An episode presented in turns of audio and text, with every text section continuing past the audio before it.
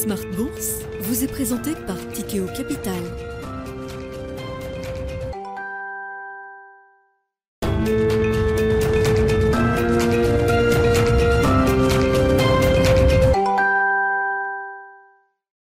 Reparti pour Smart Bourse, votre double dose quotidienne de marché en direct sur Bismart. Chaque jour à la mi-journée, 12h30, 13h. Et en fin d'après-midi, la grande édition pendant une heure à partir de 17h. Émission rediffusée à 20h sur Bismart TV et que vous retrouvez en replay chaque jour sur bismart.fr et en podcast sur l'ensemble de vos plateformes. Au sommaire de cette édition ce soir, ce sera évidemment l'événement de la semaine, la Réserve fédérale américaine qui est à la recherche d'un nouvel équilibre, qui entre peut-être dans une nouvelle étape de son processus de normalisation de sa politique monétaire. La Fed qui semble prête à envisager une réduction de la taille de ses prochaines hausses de taux, car oui, les hausses de taux vont continuer, continuer mais peut-être pas au rythme de 75 points de base. Attention néanmoins, a tenu à préciser Jérôme Poel hier soir, il ne faut pas se tromper sur l'interprétation de cette nouvelle cadence.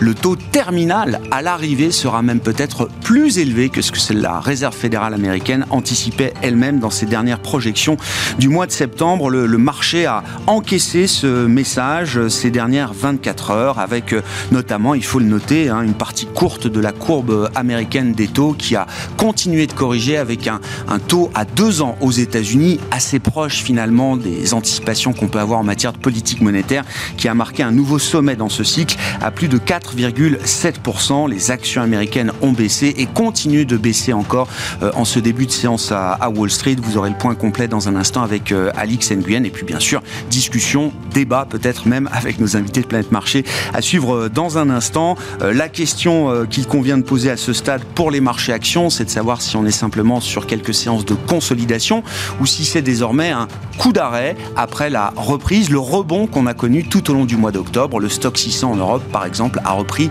8% par rapport à son point bas de fin septembre jusqu'au pic qui a pu être atteint ces dernières heures et ces derniers jours. Là aussi, que penser de ce rebond action du mois d'octobre? Est-ce le début d'une Nouvelle phase euh, également pour les marchés actions, question qu'on posera à nos invités dans quelques instants. Et puis dans le dernier quart d'heure, le quart d'heure thématique, nous reviendrons sur euh, deux thématiques qui euh, s'imbriquent liées au changement climatique dans son ensemble, l'eau et le climat, comment adresser ces sujets en matière d'investissement?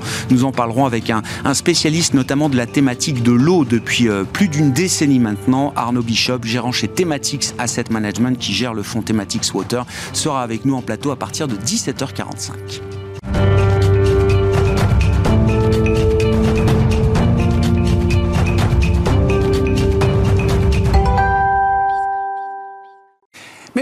Pour entamer cette euh, émission, comme chaque soir, les infos clés de marché. Tendance, mon ami, avec Alix Nguyen. Alix, effectivement, une nouvelle séance de consolidation pour les marchés en Europe, avec du rouge à l'arrivée pour le CAC 40 à Paris. Oui, si les marchés sont toujours sous l'effet du discours offensif de Jérôme Powell hier vis-à-vis de l'inflation, aujourd'hui, la Bank of England lui emboîte le pas. L'institution remonte à nouveau ses taux pour la huitième fois d'affilée.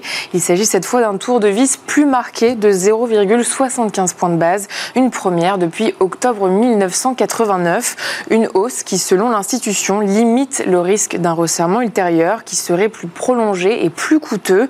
Le taux directeur se trouve porté à 3%, un niveau jamais atteint depuis la crise financière de 2008. Et puis en attendant les indicateurs euh, d'emploi du marché du travail américain qui seront publiés demain après-midi pour euh, le mois d'octobre, nous avons euh, eu les enquêtes d'activité dans le secteur des services avec une activité qui s'affaiblit euh, sur ce mois d'octobre. La croissance de l'activité du secteur des services aux États-Unis a ralenti plus que prévu en octobre pour revenir à son rythme le plus lent depuis mai 2020. L'indice ISM dédié est ressorti en baisse à 54,4 après avoir atteint 56,7 le mois précédent.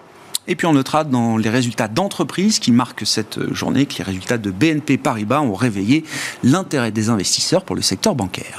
Oui, BNP Paribas poursuit sur sa lancée du premier semestre 2022. La banque a de nouveau enregistré des résultats meilleurs qu'attendus, tout comme l'ont fait Deutsche Bank, Unicredit et Barclays. Le bénéfice net de BNP Paribas a bondi de 10,3% par rapport au troisième trimestre 2021.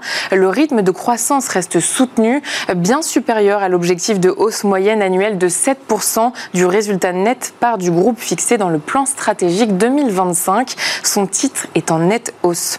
On retient aussi euh, la montée d'AXA après l'annonce d'une hausse de 2% de son chiffre d'affaires sur les 9 premiers mois de l'année. On apprend aussi que l'ouragan Ian, qui s'est abattu sur la Floride fin septembre, va coûter environ 400 millions d'euros à AXA, un chiffre moins élevé que redouté. Enfin, un plongeon à signaler sur le marché parisien, celui de CGG. Il plonge de plus de 20%. Le groupe de services parapétroliers a publié un chiffre d'affaires en recul de 20% sur un an. Des résultats qui le poussent à revoir à la baisse ses objectifs financiers pour l'ensemble de l'année 2022. Tendance, mon ami, chaque soir à 17h en direct avec Alix Nguyen dans Smart Bourse sur Bismart.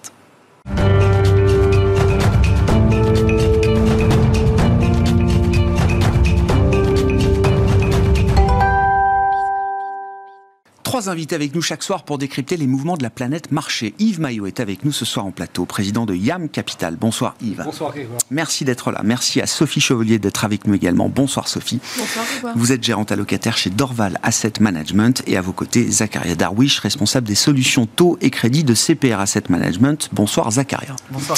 Merci d'être là. Revenons évidemment sur euh, l'événement de la semaine, la décision et la communication de la Réserve fédérale américaine.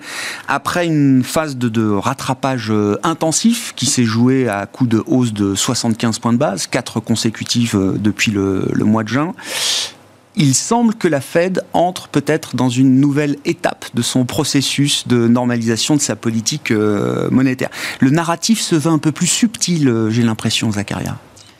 Alors il est plus subtil, mais en même temps, il est, il est dans une confirmation d'une tendance de, de, de remontée de taux. On a eu quelque part un discours euh, je dirais euh, schizophrénique parce qu'on avait un, un, un, communiqué de la Fed qui est plutôt qui peut être interprété comme un ralentissement de cette tendance de, de remontée des taux. Et puis une conférence de presse de, de, Jérôme Powell dans laquelle il explique d'une part qu'il est beaucoup trop tôt de parler de changement de cap que, euh, que les taux terminaux tel que le taux, le, taux terminal tel qu'il est vu par les marchés financiers est beaucoup trop bas et qu'il est plus bas que ce que, l'on, que ce que les membres même de la Fed pensaient. Donc ça, ça, ça, ça laisse euh, entrevoir qu'il y aurait un rehaussement des, des, fameux dots à la prochaine réunion de la Fed. Mm-hmm. Et puis, euh, globalement, globalement, la Fed est à l'aise avec, avec, avec le mouvement qu'il y a eu que sur, la partie, sur les segments économiques, mais aussi sur les euh, actifs financiers.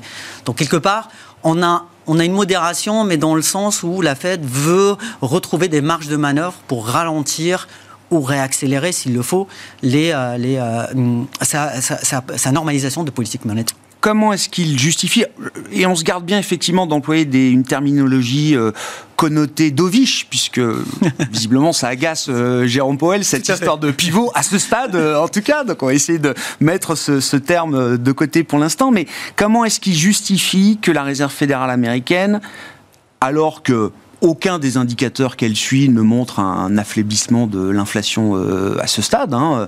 Tension sur le marché du travail, l'inflation dans les chiffres reste très élevée, l'inflation sous-jacente. Les attentes d'inflation, notamment du côté des ménages, à un an sont toujours à des niveaux euh, euh, qui mettent en risque l'ancrage des, des, anticipations d'inflation de, de long terme. Bref, le travail n'est pas fait. Comment est-ce qu'il justifie que la Fed soit néanmoins prête à envisager de réduire le rythme de ces hausses de taux, peut-être dès la prochaine réunion du mois de décembre Alors, il met surtout en avant le fait que l'effet des hausses des taux d'intérêt est retardé dans le temps. Donc, c'est-à-dire qu'une hausse des taux d'intérêt maintenant ne va pas se voir tout de suite sur, les chiffres. Mais encore une fois, il a vraiment plus mis l'accent pendant sa conférence de presse sur le côté, entre guillemets, au quiche, sur le fait que euh, la Fed a encore du boulot à faire.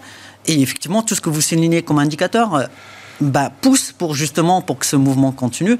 C'est plutôt cet aspect-là que que l'on pourrait le plus retenir de cette conférence de presse. On voit effectivement que l'inflation ne baisse pas assez vite, l'inflation euh, euh, totale. L'inflation corps, elle continue de monter.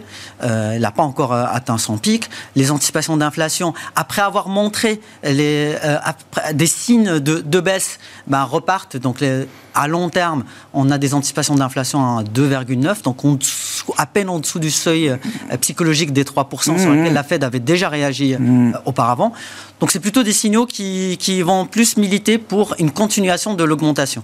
Après, effectivement, il y, a des, il y a des sujets qu'il a évoqués, il y a des sujets qu'il n'a pas évoqués. On peut penser aussi que les taux aujourd'hui sont au-delà, bien au-delà des taux neutres. Donc ils sont déjà en, en territoire restrictif. Et puis on peut aussi citer, et, et ça Pareil, on a manqué de détails là-dessus euh, dans la conférence de presse sur tous les problèmes de tuyauterie, sur l'impact sur le système financier en termes de fragilité financière. Euh, les hausses de taux ne sont pas neutres dans, dans ce contexte-là.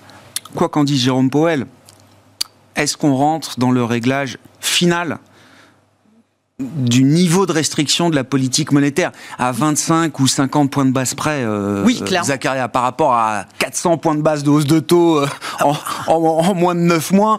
Est-ce que 50 points de base euh, change quelque chose à la big picture des marchés? Euh, c'est plutôt dans c'est plutôt dans, dans, la communication, c'est-à-dire que au final, le signal que, qui est envoyé par la Fed mmh. est plutôt euh, ne prenez pas euh, beaucoup d'actifs financiers. C'est pas un pivot. De beaucoup de, il, je crois voilà, a dû le dire comme C'est pas un pivot. pivot. Voilà, c'est le sujet de pivot. Si vous si vous attendez de, de, de euh, déterminer exactement le mmh. moment du pivot, en fait, vous vous trompez de, question. Ce n'est plus un sujet de pivot, c'est plutôt un sujet de pendant combien de temps cette politique va rester mmh. à ce niveau-là. Et là, il y a il y a un écart énorme, relativement important entre ce que dit la Fed et le pricing de marché. La Fed voit toujours des taux, elle ne voit pas de baisse des taux, alors que le marché euh, price des baisses de taux à partir déjà à partir du mois de mai 2023. Donc là, il y a clairement Là, il y a un décalage entre. C'est ce que veut repousser Jérôme Powell avec ce discours euh, au quiche de la conférence de presse C'est ce qu'il veut. Ne pas laisser s'installer dans le marché qu'à ce stade, il y aura peut-être des baisses de taux au premier semestre 202023. Voilà, tout à fait. Ouais, ouais, tout à fait. Tout à fait, tout à fait. Donc tout en installant, voilà, que le taux terminal est un peu plus haut.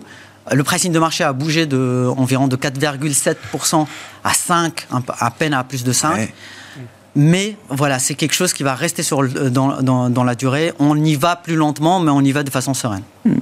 Bon, Qu'est-ce que vous pensez de cette petite euh, piqûre de rappel de Jérôme Poel, euh, Sophie? Est-ce qu'il y, y, a vraiment des éléments qui, qui ont de quoi surprendre les marchés, les investisseurs? Alors on n'a pas, euh, pas été réellement surpris. Euh, on a quand même retenu quelques éléments qui, même si la, finalité de, Jérôme Powell, elle était claire, et d'ailleurs c'est la question qu'on se posait en amont, c'est-à-dire comment est-ce qu'il va faire pour surprendre négativement les marchés, sachant que depuis 15 euh, jours, les conditions financières ont commencé à s'assouplir, les marchés remontent un peu, les spreads de crédit se etc. Donc comment est-ce qu'il va faire? Parce que son objectif était clair. Donc il va devoir surprendre. Et il a réussi. Euh, il a réussi à donner encore une, une tonalité euh, euh, prudente, enfin, contraignante au marché, avec justement cette idée que euh, dans la prochaine réunion, en décembre, il y aurait probablement une révision en hausse du, du point médian, donc mmh. du dot médiane. Qui était à 4,63 dans les voilà, dernières projections. De la vue médiane euh, des, des, membres de la Fed, ce qui nous amènerait, qui nous amènerait probablement vers du 5,5. Ou, enfin bon. En tout cas, donc le marché n'a pas fini son ajustement. Je pense que c'est l'élément clé. C'est-à-dire que si aujourd'hui on considère qu'effectivement on va pouvoir euh, redevenir plus positif sur les actifs risqués quand le marché obligataire aura fini mmh, son ajustement, mmh. euh, c'est pas le cas. Mais il y a quand même un élément qui a été frappant euh, sur la période plus récente, c'est qu'on commence à avoir un début de désolidarisation entre le marché des taux et le marché des, des equities. C'est-à-dire que le marché des equities commence à être un petit peu moins sensible euh, aux tensions obligataires. Et ça, donc on est vraiment dans cette logique dérivée seconde euh, qui est toujours le driver des marchés actions.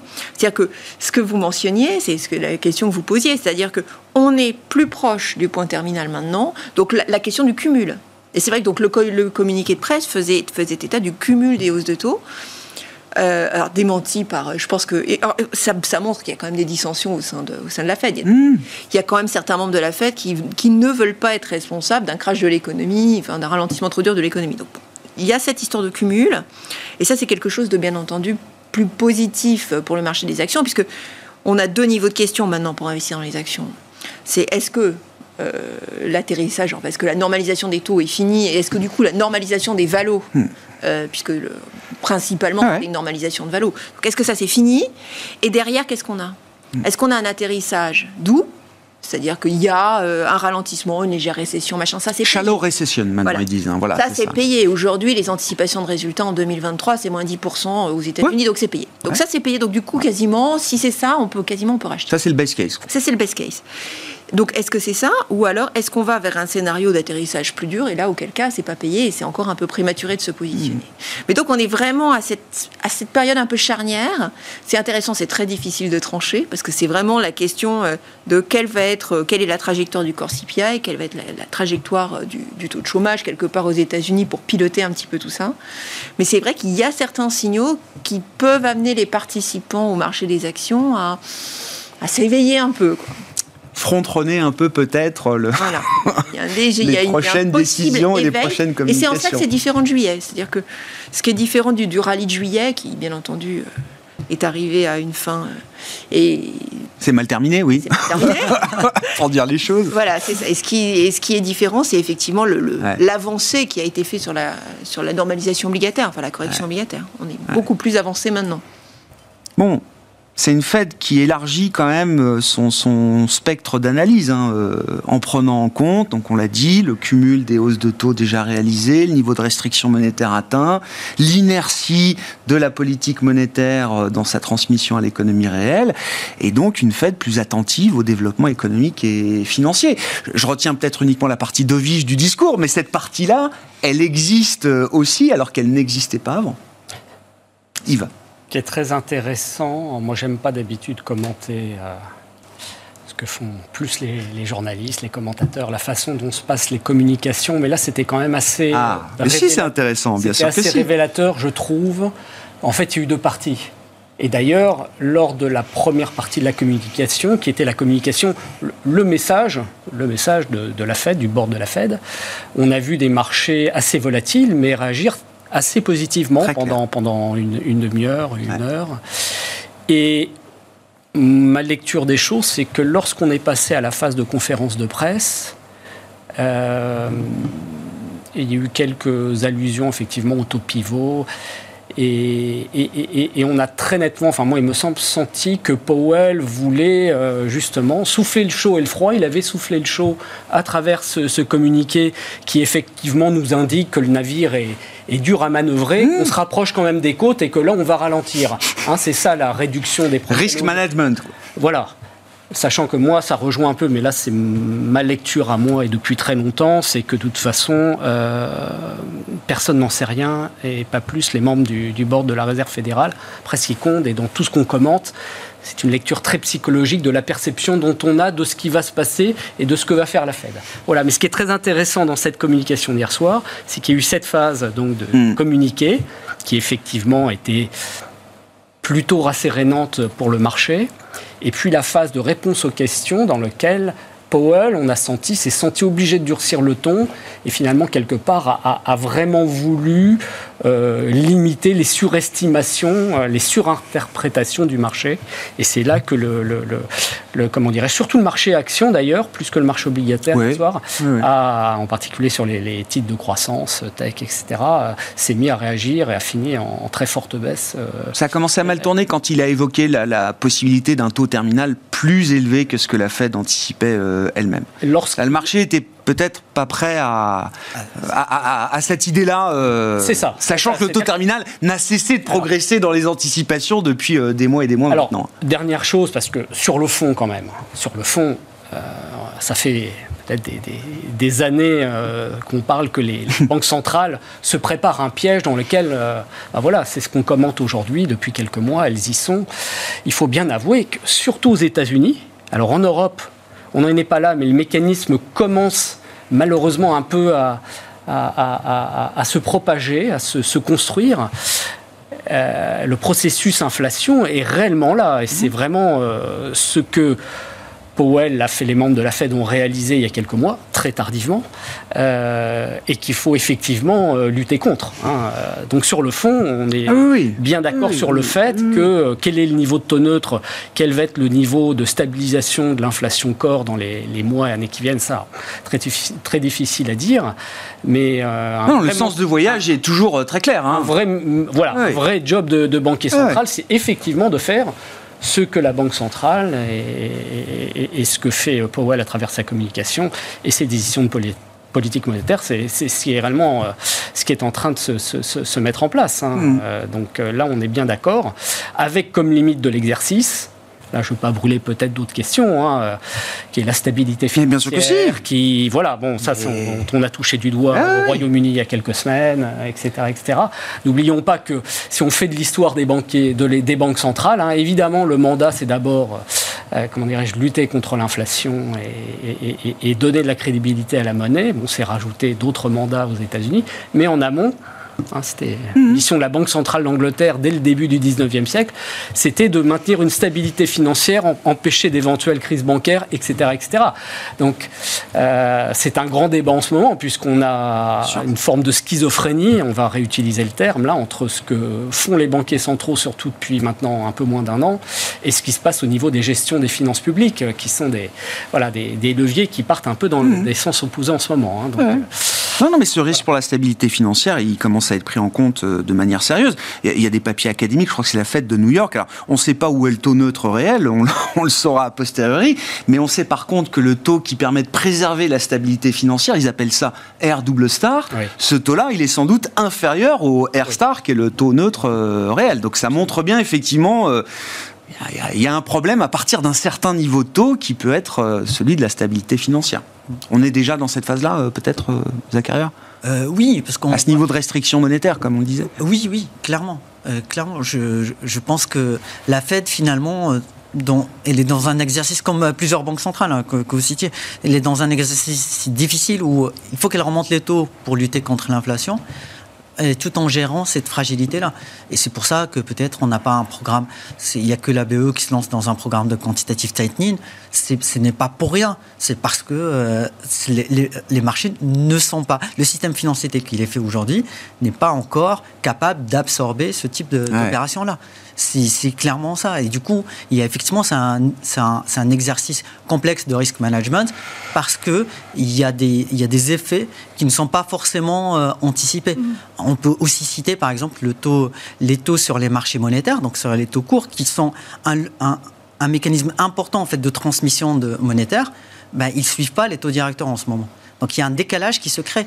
Donc oui, bah, vous pouvez monter les taux. Si ces taux-là ne se traduisent pas dans l'économie réelle, ça ne sert à rien. Et du coup, là, on, a ce problème aux États-Unis, on a ce problème en Europe. Euh, beaucoup plus d'ailleurs en, zone euro, euh, par manque, par, par excès de liquidité. Et en fait, du coup, la Banque centrale doit gérer ce, problème-là également. Il y a des entraves à la transmission de la politique monétaire aujourd'hui. Tout, à fait. Par exemple, quand, euh, enfin, effectivement, en fait, il y, a, il y, a plusieurs, il y a plusieurs aspects de la politique monétaire qui font qu'on a ce, ces problèmes-là aujourd'hui. Hmm. Euh, est-ce qu'il faut encore écouter la Fed? Oui, forcément. Mais est-ce qu'il faut écouter aussi d'autres banques centrales? Euh, Bank of Canada, euh, Royal Bank of Australia, Norges Bank. Elles ont toutes surpris de manière dovish. Sans prévenir ou sans guider le marché, ces banques centrales-là ont décidé de réduire d'elles-mêmes le niveau des hausses de taux, les dernières qu'elles ont délivrées. Encore ce matin, la Norges Bank qui fait 25 au lieu de 50 attendus par les, les, économistes.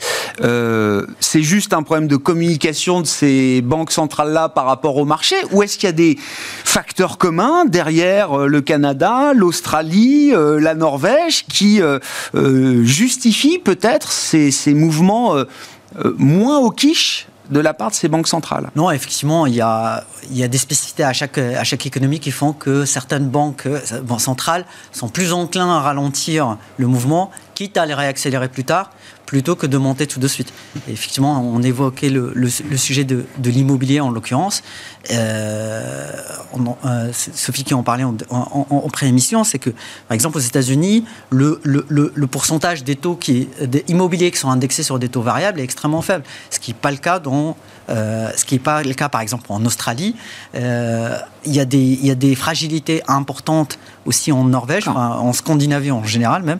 Et, euh, même, en fait, la, Banque d'Angleterre, même en montant leur taux de, de 75 points de base, ils ont surpris avec le discours qui accompagnait, qui disait qu'ils eux aussi rentraient dans une phase de ralentissement de, cette, de, ce, resserrement monétaire, en citant notamment les, prêts immobiliers. Donc il y a la vulnérabilité des marchés immobiliers et des spécificités locales qui... Euh, pousse les banques centrales à être un peu moins agressives. Voilà, tout à fait. On peut le dire comme ça. Tout à fait. Et c'est pour ça qu'on les entend, on les entend un peu plus, parce qu'en ce moment, Ah le oui. sujet, ce sont les banques centrales, mais on les entend encore plus. euh, Et donc là, on a vraiment un vrai, on peut vraiment parler de pivot dans la, dans, dans la conduite de la politique monétaire, parce qu'on on est plutôt dans un, dans un mécanisme de, euh, et d'ailleurs la BE l'a souligné de, de façon assez surprenante, qu'ils étaient prêts à faire une pause dans leur hausse de taux avant de continuer. Ouais. Et c'est une autre Et ils repoussent le taux terminal. euh, Enfin, ils veulent, ils, ils sont contre le pricing de marché de- du, du taux terminal euh, au Royaume-Uni. Enfin, la, la Banque d'Angleterre estime que ce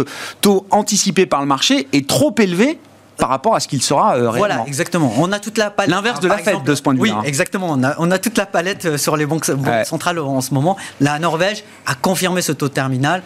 La BE en dessous, la Fed au-dessus. Voilà.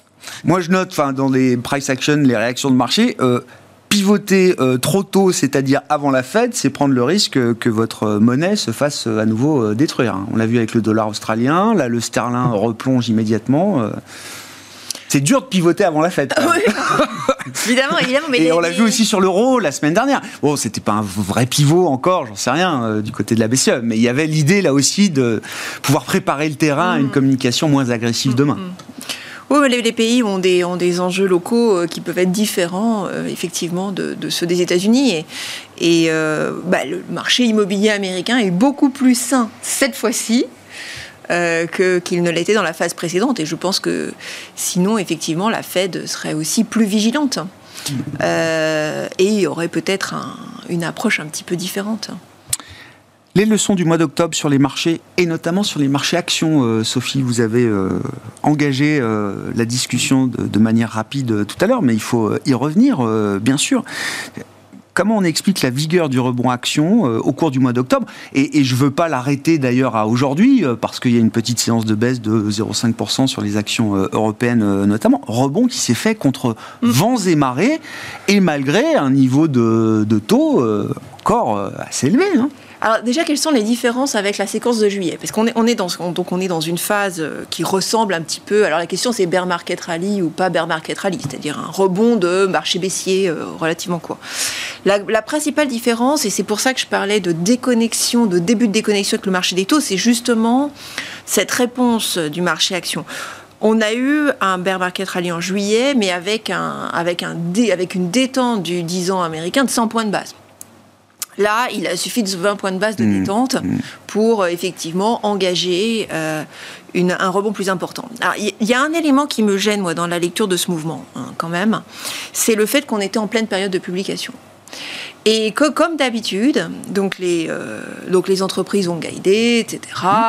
Le consensus été ajusté, et puis il y a quand même un certain nombre d'opérateurs qui ont fait mieux, qui ont rassuré, qui continuent. etc. Bon, ça, moi je trouve que ça rend euh, la lecture un petit peu plus floue de ce mouvement-là. C'est-à-dire qu'il y a- C'est toujours une difficulté quand même de lire un- en tendance pure, hein, de lire euh, j'entends. en, en période de publication, on peut avoir quand même des effets, euh, sachant que comme, on- comme on le disait en antenne, en fait l'économie va bien. hein.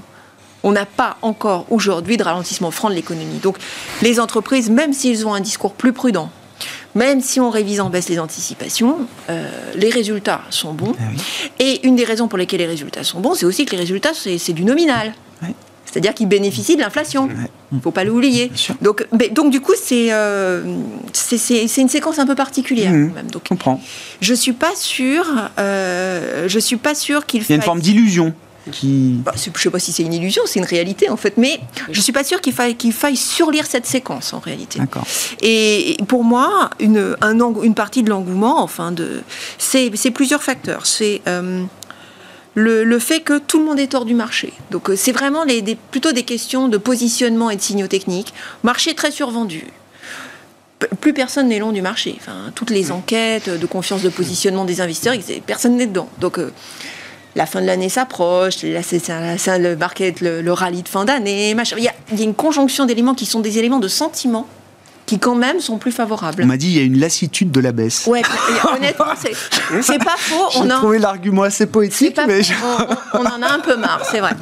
Et puis il y a cette ici a l'histoire dont on a évo- dont on a parlé à plusieurs reprises, c'est euh, que on est quand même plus proche de la fin que du oui, c'est ce que vous Cette disiez. question de, de- effectivement de pilotage de la politique monétaire, une grosse partie de l'effort a été consentie et pour l'instant, l'économie tient. Mm. C'est-à-dire qu'on peut le voir de, de façon de le verre à moitié plein ou le verre à moitié vide. Une grosse partie de l'effort a été fait et l'économie tient. Donc, même si honnêtement la réunion d'hier euh, et le message sur, les, sur le terminal rate rend un petit peu plus difficile l'hypothèse du- de l'atterrissage doux, ça renforce plutôt Ah un bah, peu oui, oui. l'atterrissage Oui, oui, il doux le dit, oui, oui. Ouais. Ça reste, euh, ça reste navigable. On reste dans un environnement navigable du point de vue de, de l'investissement en actions et sur une consolidation déjà très substantielle. Donc bon, il y, a du- il y a du pour et il y a du contre. Je ne dis pas que... Moi, j'ai pas radicalement envie d'acheter, il faut être honnête. hein. C'est un peu encore entre deux. Il y a des grosses, grosses incertitudes qui restent, mais y a, on a fait des progrès. Enfin, progressé dans ce, dans Des ce progrès substantiels, Voilà. comme le dit Christine Lagarde. sur, le, sur le rallye action, euh, Yves, la, la manière dont il s'est développé et euh, la question des résultats des entreprises, je sais que c'est une question importante pour 2023. Oui, oui, oui. Pour, pour l'explication du rallye, et l'explication du rallye, je pense que Sophie a, a très bien décrit les, les- Je décomposerai ça en trois raisons, avec deux variables explicatives traditionnelles les taux, donc l'attente du marché, euh, finalement, d'une inflexion. euh, euh, des décisions de, de banque centrale, bon, on l'a commenté, euh, ce qui a permis d'ailleurs à un certain nombre de valeurs sensibles au taux justement de faire un, un bout de rattrapage. Les publications effectivement, euh, et c'est vrai qu'après un un deuxième trimestre où on pouvait se dire les choses vont commencer à tourner un petit peu euh, euh, un, peu difficilement euh, le troisième trimestre et finalement on a quand même un bilan globalement tant côté européen qu'américain plutôt favorable. Attention toutefois à ne pas surinterpréter effectivement les publications de chiffre d'affaires qui sont impactées par l'effet prix. Ouais. Euh, On voit des volumes en baisse. hein. il faudra regarder Oui, oui. attentivement les, baissent, hein. les effets marge, puisque Oui. là on a et là il va y avoir des parcours très très différents selon les secteurs et des ces sociétés qui d'ailleurs vont souffrir, euh, Hmm. euh, pouvoir impacter l'effet prix, mais vont aussi en souffrir, et puis d'autres qui vont d'ailleurs euh, être pris dans des effets de tenaille. Et, et d'ailleurs, petite parenthèse, au niveau global de l'économie, là on parle de, de sociétés cotées qui arrivent à, à diversifier leur chiffre d'affaires, à bénéficier des- d'effets change. Ouais, ouais. Dans l'économie, j'allais dire plus largement, on a affaire à beaucoup de petites sociétés qui, elles, vont, dans les mois qui viennent, vraiment pris en tenaille par ces effets, euh, ces effets de, euh, de, de- de- de ciseaux sur, sur, euh, sur leur, leur euh, sans pouvoir les, les répercuter intégralement. Donc voilà, mais disons que pour le, marché, euh, le marché financier, marché action, on a eu un élément rassurant.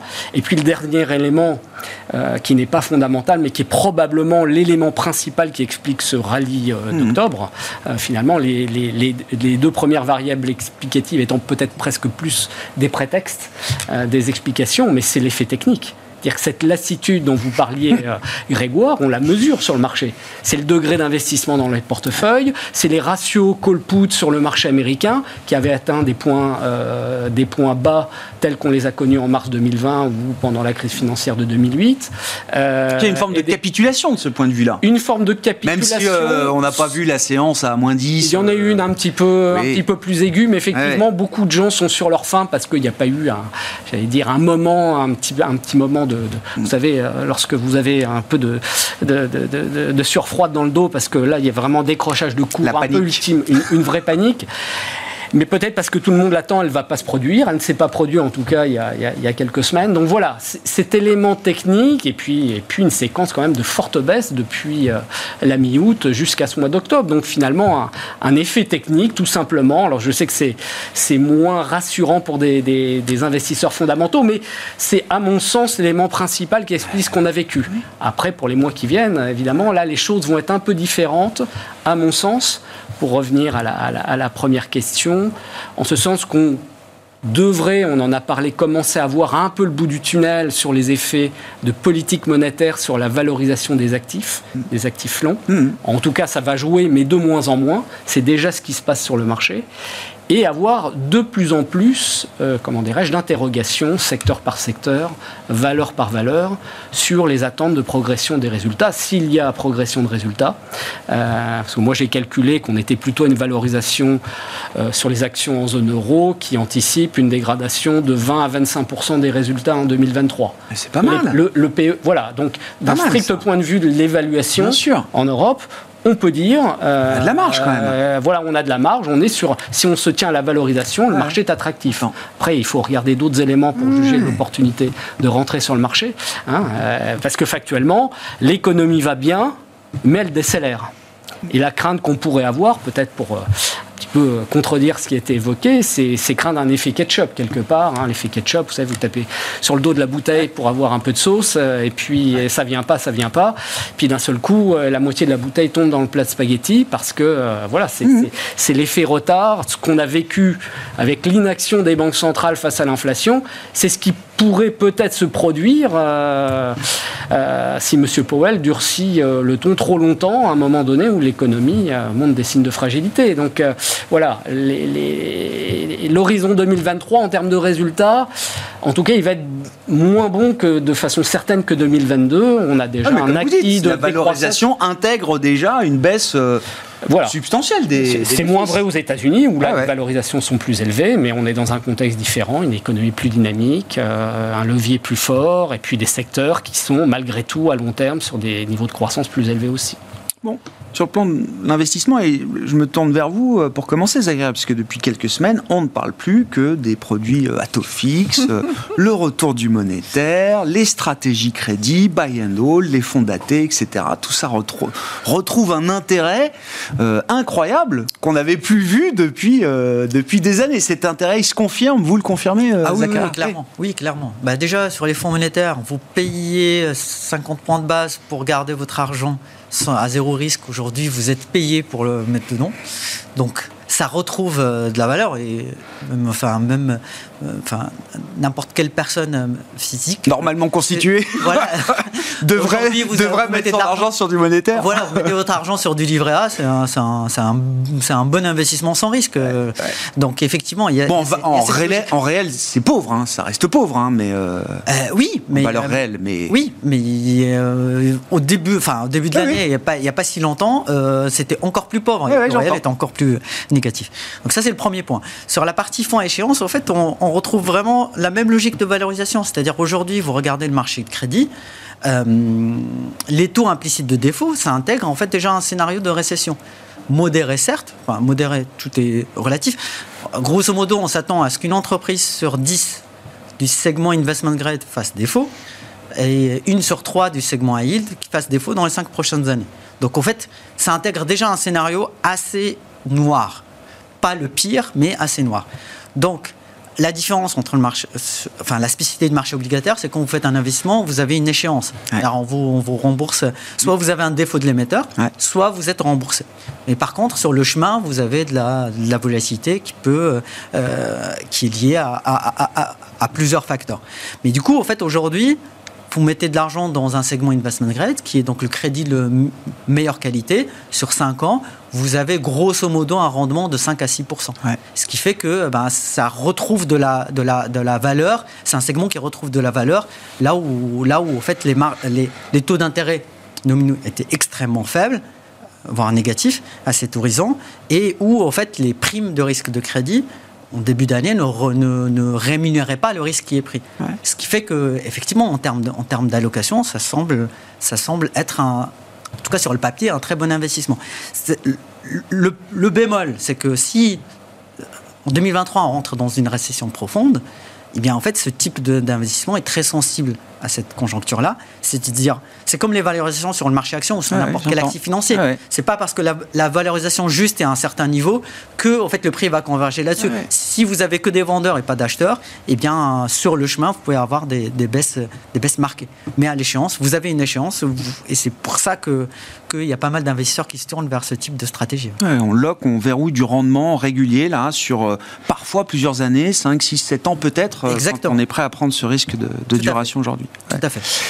Pourquoi on est prêt à retourner sur le crédit et pas encore sur les actions, euh, Sophie euh, C'était très bien décrit par Zacharia. Il y a, un confort intellectuel euh, à, aller toucher un coupon à 6, 7, 8 Après, il faut quand même pas oublier quelque chose. Hein. Une entreprise qui est classée au, rendement, c'est pour une bonne raison. Et alors, l'investment grade, c'est quand on va tangenter le haut rendement quand même hein, du 6% C'est pas sur la meilleure catégorie d'investment grade parce que sinon, on touche pas du 6 C'est, enfin, il faut aller tirer quand même un peu Ouais, de oui, risque. à 5, 6, 7, 8 peut-être, sur du faut 6, aller- 7, ouais, 8 faut ans. aller- Entre 5 et 6 Il faut aller tangenter ok. rendement pour toucher du pour toucher du 6. C'est pas c'est pas la partie la c'est pas la partie la plus clean. Donc ça c'est faut pas oublier ça. Et, et c'est pour ça que la question versus ces actions elle est bonne. Donc on voit que c'est vraiment une question de confort intellectuel parce que quand on achète un indice comme le CAC 40, on achète on achète des boîtes qui pour le coup payent un crédit pas plus haut que pas plus haut que le taux sans risque de la BCE hein, euh, parce que c'est du euh, du LVMH, du Sanofi, du machin. C'est- Ils sont le- moins chers que l'État français, généralement, ces Voilà. boîtes-là. hein. c'est un problème de gisement, c'est-à-dire que c'est un confort intellectuel parce qu'on sait qu'on va être remboursé, à enfin on suppose Oui. qu'on va être remboursé à l'échéance et qu'on a cette impression de coupon, donc c'est- sympa, c'est vrai que c'est un côté un peu sympa. Il faut pas oublier que le gisement qui est derrière hein, est pas forcément si qualitatif que ça et que si on a, euh, si on a un véritable accident euh, cet hiver en Europe, euh, non, c'est pas ça va pas forcément être si fantastique que ça. Mais je dirais que quand on porte à l'échéance et que si le, si le, si le produit est relativement bien conçu, c'est assez confortable. Donc c'est vraiment, pour moi, c'est une question de confort intellectuel. Après, il y a une perte d'opportunité. C'est-à-dire que si ça va si bien que ça et que les spreads de crédit se resserrent beaucoup, les actions vont faire beaucoup mieux. Donc après, c'est une question de confort intellectuel et parce que souvent, les, les porteurs, euh, ben, comme nous non plus, on n'aime pas trop ça, hein, mais c'est la vol. Oui. Que les actions euh, sont très volatiles. Euh, les actifs crédits, surtout quand on achète des fonds à échéance, on regarde plus. On a vu la volatilité on- on dit- des taux cette année. euh, oui, mais quand on achète un fonds à échéance, on se dit qu'on va toucher son coupon. Oui. On n'y pense plus trop. Voilà, donc il y a une perte d'opportunité Ouais. versus potentiellement versus les actions et versus l'inflation. Euh, et puis il y a effectivement le risque d'un atterrissage dur de l'économie où euh, là, même si on price déjà un ralentissement, c'est le cas des actions aussi. hein, vous disiez euh, 20 à 30 de contraction des IPS en Europe. Voilà. Euh, voilà. Donc il y a ces éléments à prendre en ligne de compte. Du, en nous, en mark to market, c'est-à-dire est-ce que on- dans une alloc on met du crédit? Ben, Pas encore. Ah ouais. Voilà. Non, mais c'est ça. Le, parce Ouais, que- ouais, j'entends. mais parce que nous, on se soucie du mark to market. ouais, ouais, je comprends. C'est-à-dire qu'on est embêté par le fait qu'effectivement, il y a, y a Ouais, encore ouais, un que risque ça puisse baisser encore un peu, enfin, en que- termes d'activité économique dans les mois à venir. Bon, après, à ce niveau de rendement, euh, Zacharia, même si c'est des rendements qui couvrent un scénario de récession euh, Ça dépend du nombre de défauts. oui, moderne, enfin 1 sur 3 dans le high yield à 5 ans. Justement, c'est- si on compare- Il y a un peu de marge pour, euh, même en cas de scénario plus délétère, ces rendements-là, ils offrent déjà un peu de coussin quand même, j'imagine. Ah oui, mais clairement. Euh, Parce que pour donner juste un peu de perspective sur le segment high yield, historiquement, c'est du 10% en fait, de taux de défaut. D'accord, euh, d'accord. Et sur l'investment grade, c'est moins de 0,5%. Pour donner un peu de perspective Ah Oui, oui, oui. par, rapport au taux, au, par rapport au taux de, de défaut qui sont implicites. Implicite, ouais. Effectivement, euh, en fait, ce type de produit, ça va être vraiment idéal pour, les- pour les investisseurs qui ont un horizon de placement et sur lequel, effectivement, ils sont moins sensibles au chemin pour aller Mm. à l'horizon. L'horizon, il est, il est plutôt, voilà, en termes de rendement, on a, on, a, on a alloqué quelque chose. Il y a un risque sur ce rendement, effectivement, qui peut être lié au défaut. Mais globalement, ça, ça, ça reste un, la, la capacité de loquer un rendement à un certain niveau, ça reste quand même quelque chose qui est assez spécifique, unique pour ce moment-là. Yves, en matière d'investissement, alors on a prononcé l'éloge funèbre des GAFAM euh, la semaine dernière. non, mais euh, alors, je- est-ce que vous voulez apporter votre contribution à cet enterrement de, de première classe? Non, mais l'idée, ça, ça fait quelque temps que les GAFAM vont moins bien et ne surperforment plus. Mais là, c'est vrai qu'il y a eu également le, le ralentissement qu'on a pu voir dans la croissance, dans la perspective de profi- profitabilité éventuelle, une certaine normalisation quand même de l'activité opérationnelle de ces, ces groupes-là. Est-ce que oui, ça y est, c'est une parenthèse qui est définitivement refermée C'est dur de, de refermer une parenthèse qui a duré quand même 10 ans et plus. On- les investisseurs peuvent se sentir un peu orphelins euh, si les GAFAM ne sont plus. Il y a beaucoup Je parle du statut boursier. hein. Il y a beaucoup de choses à dire. Moi, je fermerai pas la parenthèse. hein. Euh, Je suis sur les marchés depuis pas mal de temps. J'ai souvenir euh, que Apple, Des parenthèses, Apple- des parenthèses qu'on ferme et qu'on rouvre, vous en avez vu, oui. exactement, Ex- mais exactement parce que Apple, je regardais Apple entre son cours. euh, Là, je fais référence à la phase de ce qu'on a appelé la bulle Internet et de son éclatement. Entre son point haut de l'année 2000 et son point bas, à peine deux ans après, Ouais. a reculé de 80 Ouais.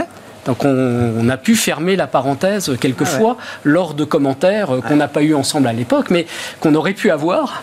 Et donc c'est pour ça il faut être assez prudent. Euh, alors ce qui est clair. Bah, en l'occurrence, justement, cette parenthèse, elle s'est refermée pendant, pendant un cycle entre. Après, savez-vous quelle était la, la, performance d'Apple sur les 20 années qui ont suivi, puisque ça c'est des 2002 C'est une multiplication par mille. Oui, bien sûr, bien sûr. C'est astronomique. Mais c'est à partir quand même de l'époque QI que ça y est, là ça décolle. Évidemment, et il ne faut surtout pas pronostiquer euh, des mouvements similaires dans les 20 années qui viennent sur ces grandes valeurs. D'abord parce qu'elles ont pris une taille considérable, en particulier Apple, mais aussi Microsoft, euh, qui a continué son parcours, Alphabet, Google. Bon, ce qu'il faut dire, c'est que les valorisations pour un certain nombre d'entre elles étaient très élevées, que l'effet taux a eu un impact massif. Un élément qu'on cite trop peu souvent, mais qui est très important dans les flux, c'est que vous évoluez dans un monde de la gestion institutionnelle euh, qui, se réfère à des indices euh, contraint par les capitalisations de marché et chaque dollar ou chaque euro qui vient s'investir surpondère plus que de proportion les plus grosses pondérations. Mm. Et c'est typiquement vrai sur le marché américain. Vous avez des très très gros instruments. Je pense à un très gros tracker sur le Nasdaq qui pèse plusieurs centaines de milliards de dollars, qui est concentré sur les valeurs tech. Et, les flux de capitaux ont un impact aussi important sur les mouvements de ces titres. Et puis ce qu'il faut rajouter enfin, c'est qu'entre ce qui s'est passé et ce qui va se passer en avenir sur Facebook, Meta, sur Alphabet Google et sur Apple, là on est sur des sujets en réalité très différents. Donc l'amalgame aussi, il faut s'en méfier. Il est vrai que toutes ces valeurs ont hmm. subi des retraits très très importants et quand on regarde l'intégralité du marché des techs aux États-Unis et des géants de l'Internet, on est sur des reculs qui vont de 50-60% depuis 18 mois jusqu'à 75%. Donc on est pour les moins rentables. Hein. Pour les moins rentables. Euh, donc on est dans un dégonflement. Puis après, il y a des sujets de plus long terme qui peuvent effectivement poser question sur le modèle des GAFAM, sur les plateformes Internet, sur la propriété des données des utilisateurs que certains acteurs se sont accaparés. Est-ce que tout ça euh, va vivre à perpétuité? Sûrement pas. Sûrement pas, effectivement. Donc ça, ça demanderait beaucoup plus de développement, mais effectivement, il y a des raisons fondamentales pour qu'on puisse se dire dans certains, certaines de ces histoires, euh, les choses vont être ah plus difficiles à l'avenir. Il y a, un risque le pari, de, statut. Le, pari, le, pari de Zuckerberg avec Meta, bon bah voilà, pour l'instant il ne convainc pas Wall Street, c'est le contraire même. Euh, peut-être Wall Street a tort. Hein. Enfin voilà. C'est, En, tout en tout cas, l'environnement fait que la correction est, fort logique. Merci à vous trois d'avoir été les invités de Planète Marché ce soir dans Smart Bourse sur Bismarck.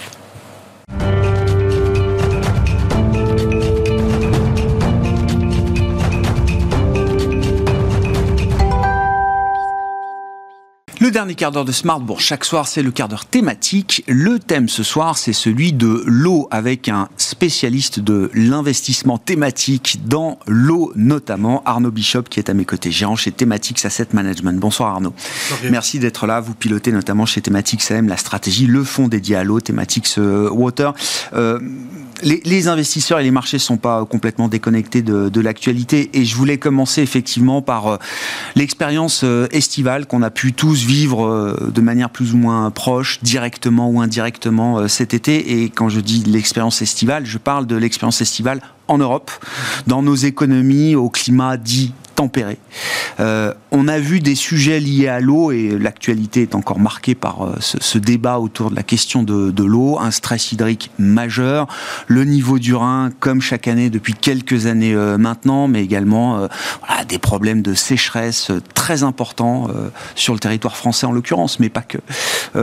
comment est-ce que cette actualité-là et la montée de cette actualité dans le débat public euh, Arnaud, résonne à vos oreilles d'investisseurs euh, euh, qualifiés et spécialisés sur cette thématique de l'eau depuis plus d'une décennie maintenant alors effectivement, cet été, selon vous étiez en vacances au bord de la mer ou à la montagne ou au bureau, vous l'avez ressenti certainement de manière différente.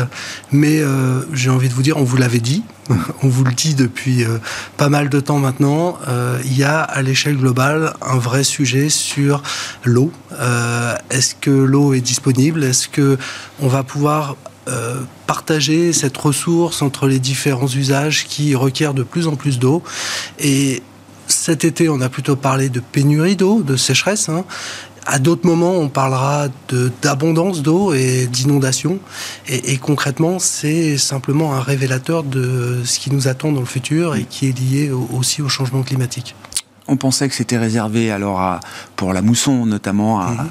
des zones asiatiques, euh, d'Asie du Sud-Est euh, ou autres. Pour la sécheresse, on pensait que c'était la Californie. Là, on l'a vécu chez nous euh, en Europe.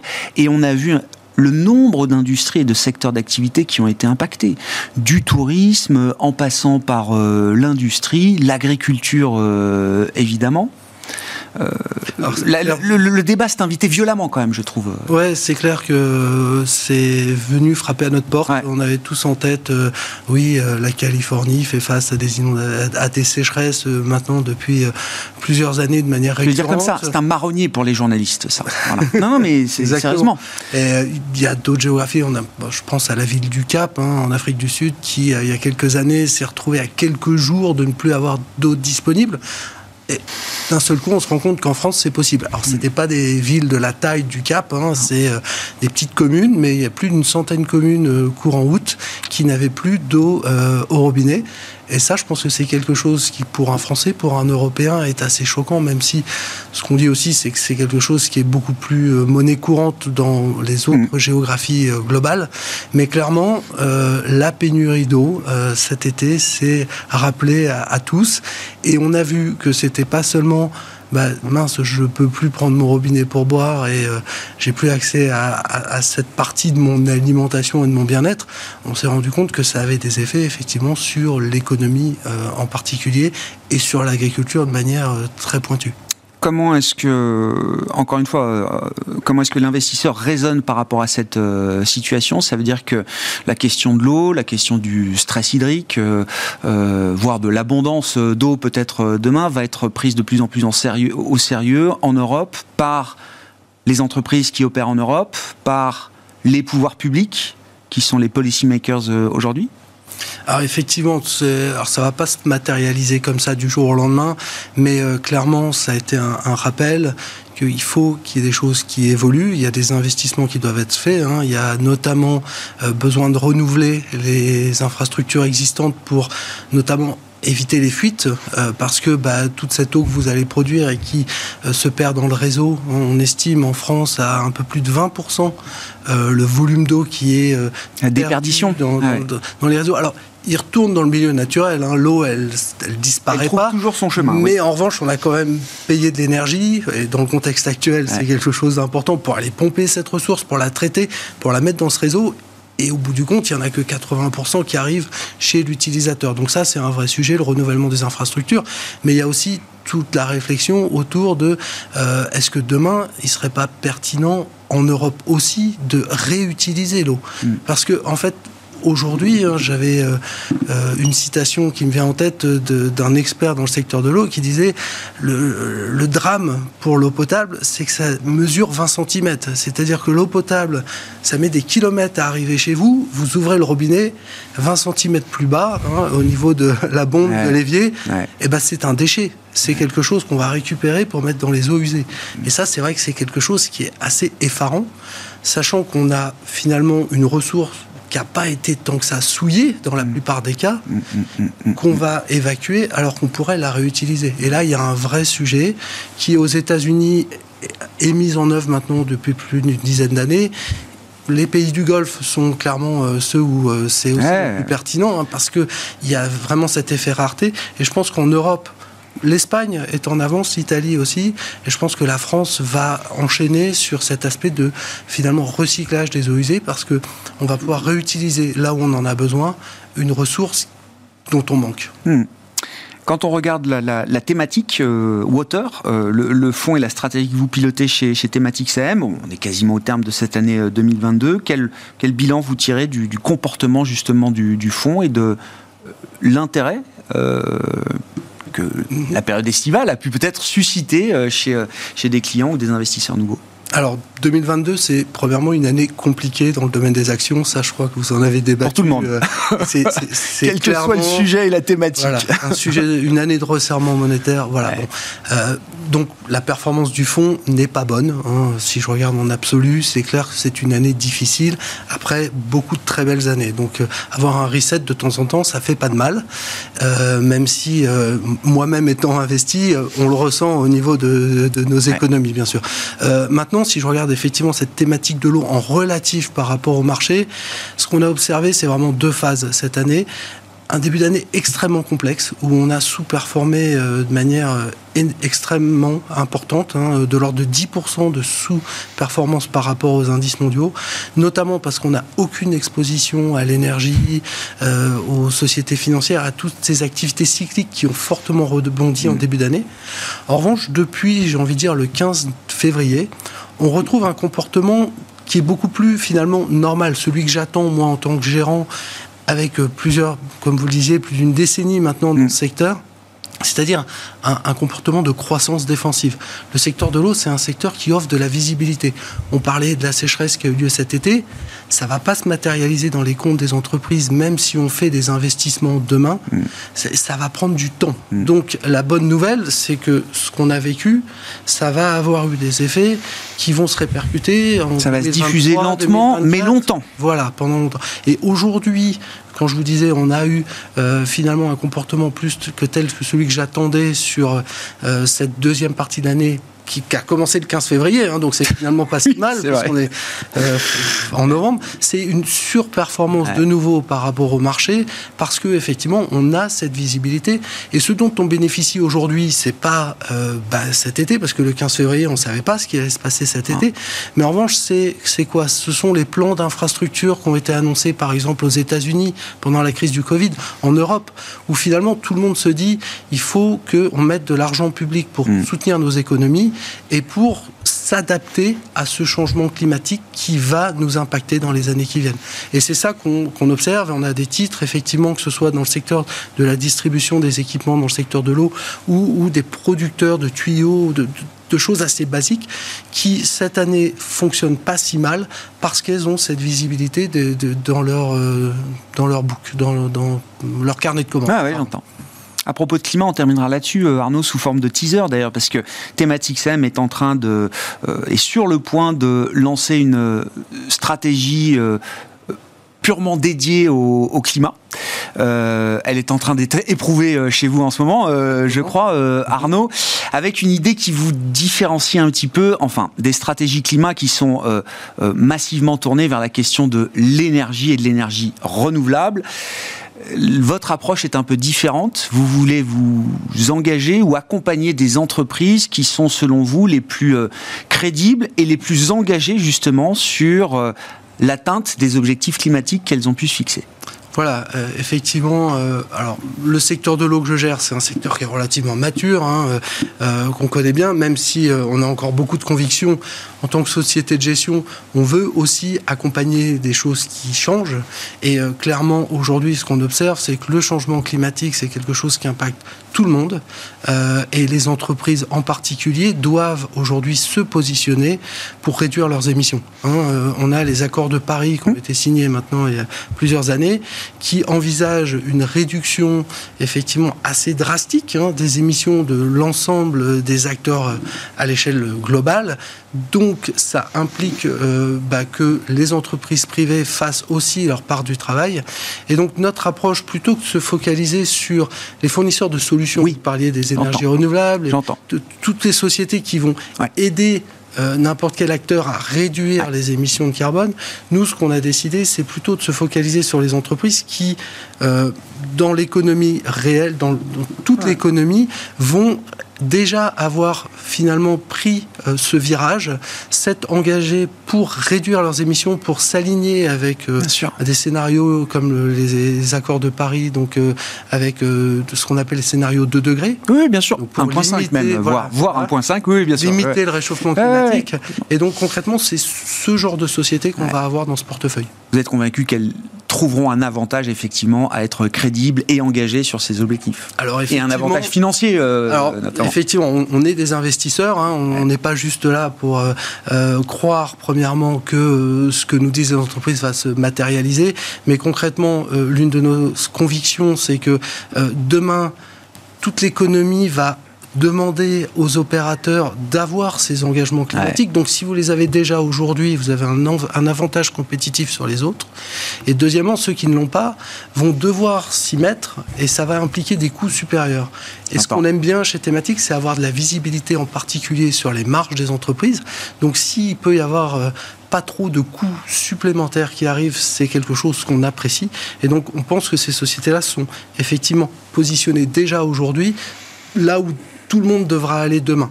Et donc c'est euh, pour moi euh, quelque chose qui est extrêmement intéressant en tant qu'investisseur. On en reparlera, bien sûr, puisque cette thématique va être lancée, euh, cette thématique, cette stratégie thématique va être lancée prochainement. Merci beaucoup Arnaud. Arnaud Bishop, gérant chez Thématique SEM, qui était l'invité du dernier quart d'heure de Smart Bourse ce soir.